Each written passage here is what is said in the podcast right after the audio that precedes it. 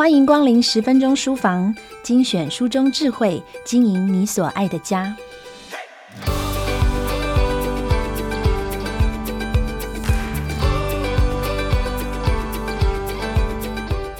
常觉得孩子的情绪起伏很大吗？这一秒看起来好好的，下一秒就突然爆哭起来，往往没办法好好沟通。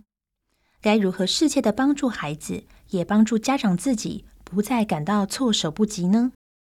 台大心理学研究所毕业，从事 EQ 教育推广工作超过二十年的杨丽蓉老师告诉我们：当下先回应孩子的感受很重要。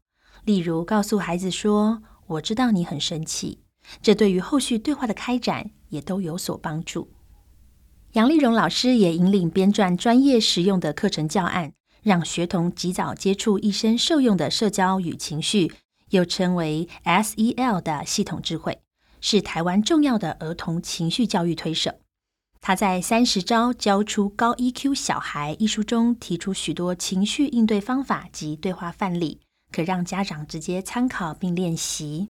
这本书也全方面探讨有关 EQ 教养的正确态度及方法，帮助父母建立有效温馨的对话，帮助孩子培养良好品格、学习动机以及人际关系。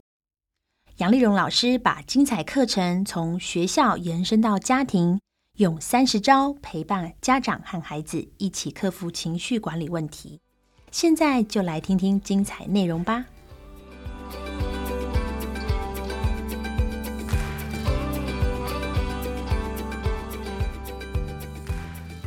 假设孩子的行为在公共场合已经构成别人的困扰。或是造成人际关系的障碍，这时父母就一定需要适度的介入。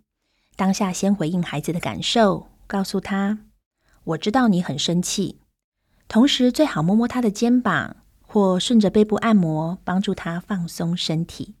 如果他还持续，那就再告诉他：“如果你忍不住要哭，我们到那边去哭，不然会吵到别人。等孩子没事之后，你可以问他：‘我很好奇。’”为什么那一天你要哭得这么大声？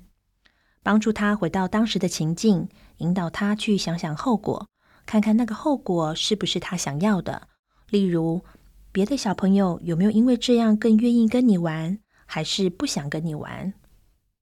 如果孩子说：“我也不想这样，可是我没办法。”这表示他有意愿改善。当孩子有意愿改善的时候，跟他一起讨论，沙盘演练。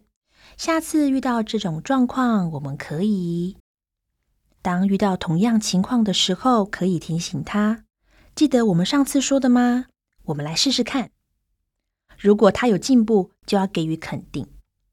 还有一种情形，孩子虽然情绪表达很强烈，和别人有争执时会哭得好大声，可是自己错了，还是会去跟对方道歉，边哭边说：“对不起啦，害你跌倒。”行动证明他的理性其实还在，只是多愁善感、反应强烈。那父母就不要太在意他的表现方式。我认识一个非常杰出的女校长，处理事情很利落，可是每次开会讲到办学的艰难、不舍学生等等，就掉眼泪。她边掉眼泪，哭得稀里哗啦，还是有办法把事情处理得很圆满。她并非不理性，只是天生多情。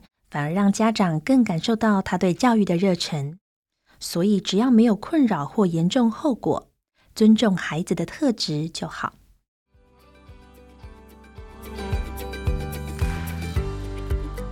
而孩子人际关系不太好，经常抱怨同学不和善、老师不公平，该如何改善这种情况呢？孩子在人际相处上经常有许多抱怨，看到的都是负面的情况。确实会影响他的人际关系。对于这样的孩子，在平常的对谈当中，要先帮助孩子了解人的行为该要有的合理底线，不管是他自己、同学、老师或父母都一样。当孩子抱怨别人时，如果对方的行为做法确实超过了人该有的行为界限，你可以大方的肯定孩子明是非、有道德的独立思考能力。比如说，孩子坚持不作弊，但经常抱怨班上同学因为作弊，所以成绩很好。此时，孩子的愤怒是合理的，是别人的行为超过了道德界限。当孩子做了像这样明智正确的判断时，父母除了疏解他的情绪，也要表达对孩子的肯定和支持。如果对方的行为是在合理的范围内，比如说老师今天比较凶，同学放学不理他，只要没有造成伤害，要让孩子知道那是别人的权益。我们要去倾听孩子，让他说说他的感受和想法，因为孩子的不舒服的确存在。等孩子情绪比较缓和，心情比较舒坦之后，可以问他：“你会不会觉得很奇怪？你们老师平常脾气都很好，为什么今天会比较凶呢？你那位同学平常对人很和善，怎么会突然这样？你认为可能发生了什么事？”引导孩子观察、搜集线索，合理推论别人的行为。一定要先处理孩子的情绪。再引导他站在对方的角度去感受和思考，帮助孩子自己推敲对方为何会这么说、这么做，去找出可能的原因。这些都有助于孩子对人性深入了解。接着问问孩子解决的办法。有的孩子会说：“那我写封信给老师好了。”或是“我可不可以去跟老师谈谈？”有的则是“算了，我找人抱怨就好啦。”陪伴孩子，让他找到最适合自己的解决方法。除非后果明显可见，而孩子没有察觉，你才需要提醒他这么做会不会怎么样。否则，就让他去尝试，从经验中累积人际智慧。当孩子抱怨别人的时候，不要犯下站在敌人那一边的错误。如果你一味地为对方说话，例如“一定是你做错了什么，你们老师才会这样”。你自己做错事还不先反省吗？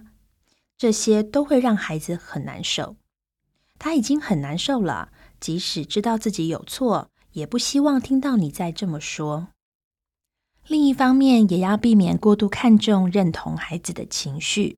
有些父母对情绪教养的理解不正确，以为跟着孩子的情绪起舞就是支持他。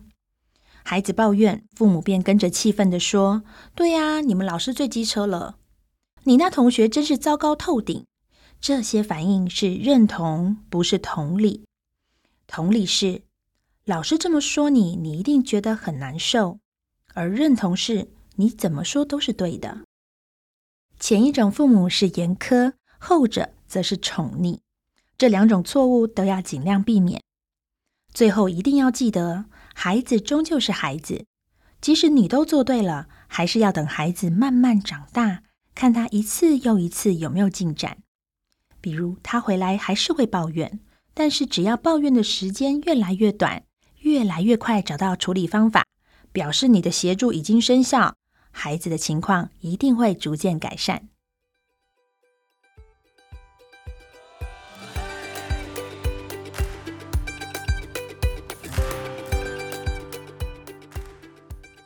以上内容出自《三十招教出高 EQ 小孩》，作者为杨丽荣，由亲子天下出版。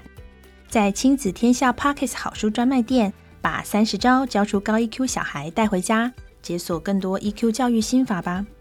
除了今天介绍的好书外，十分钟书房过往为大家朗读过的好书，连结就在节目资讯栏里。亲子天下 Podcast。谈教育，聊生活，开启美好新关系。欢迎订阅收听 Apple Podcast 和 Spotify，给我们五星赞一下。也欢迎在许愿池留言回馈。我是说书人川慧，我们下次见。